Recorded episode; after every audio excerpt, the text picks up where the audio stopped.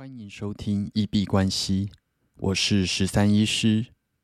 本集节目由 Kobo 电子书赞助播出。乐天 Kobo 电子书是国内三大电子书平台之一。本集的干爹乐天 Kobo Libra Two 电子书阅读器，是这个系列的第二代电子书。本身是一台七寸的电子书阅读器。重量两百一十五克，放进包包里面，大小重量都刚刚好，也不会影响到阅读体验。配有实体按键，也可以点选荧幕来翻页，让每一位读者都能依照自己喜欢的使用方式去做操作。它也内建蓝牙，可以连接蓝牙耳机或者是音响。来收听有声书，具备高解析、高对比的显示器，在任何的环境阅读都不吃力。而且它拥有 IPX 八高阶防水功能，无论你在泡澡或者是泳池吃畔，都可以配一杯红酒来享受你的阅读。像我不小心把它掉进水里，拿起来也完好无损。比较需要注意的是，它只能够阅读在 Kobo 平台购买的电子书。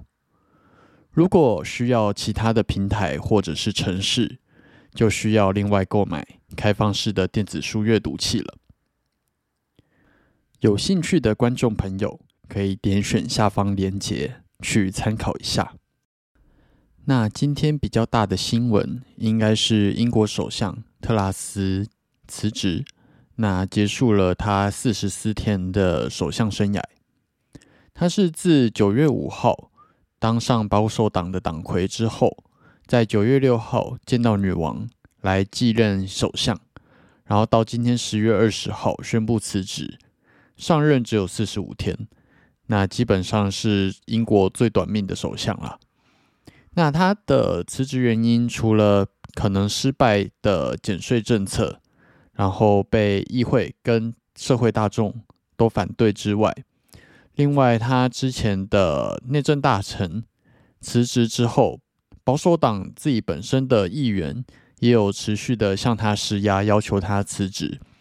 后来他是说，就是他评估目前没有办法完成他在选举的时候提出的政见，所以接下来会去向国王啊，就是请辞这样子。那这算是今天比较大的事情，可以稍微关注一下。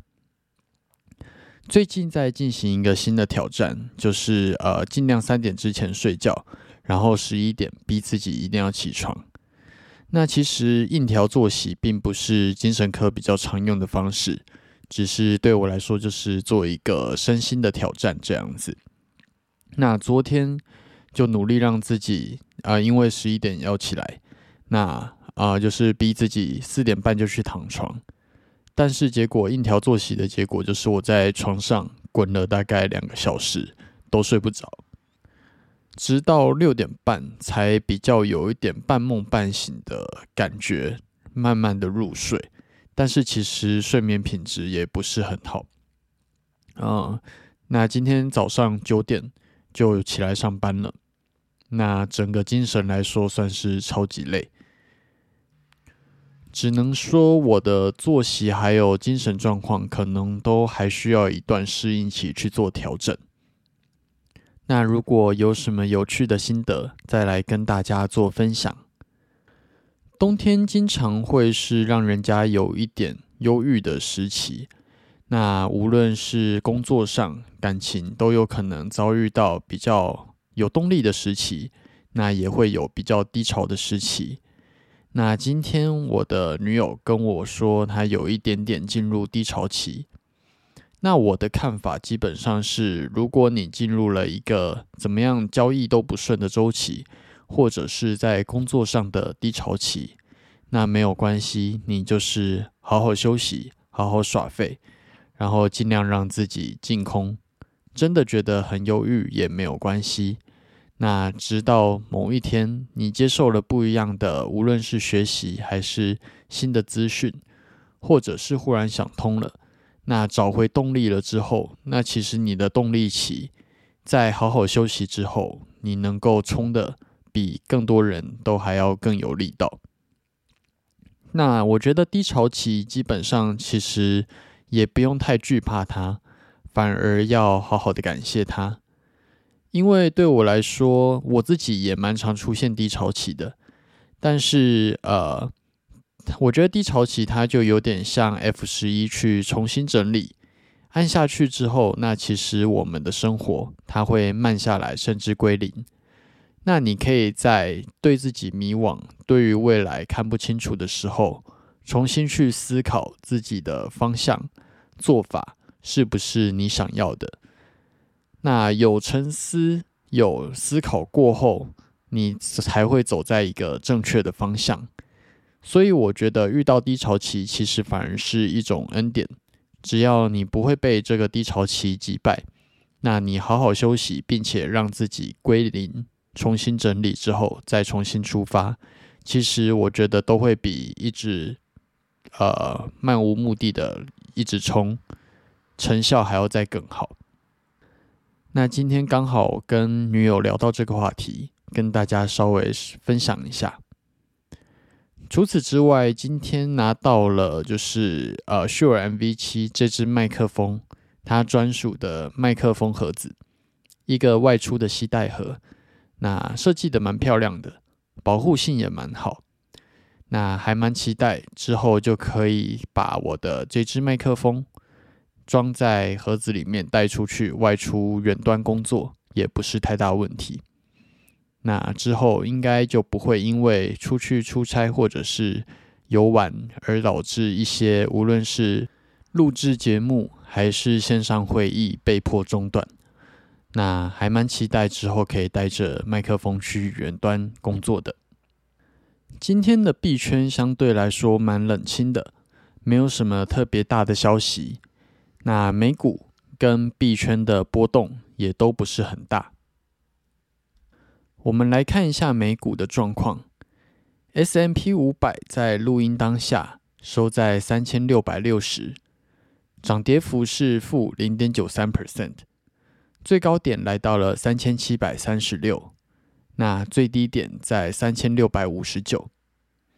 今天开高收低，那接续了昨天 K 棒持续的微量下跌。那目前已经跌回到前三天跳空之前的 K 棒区间了。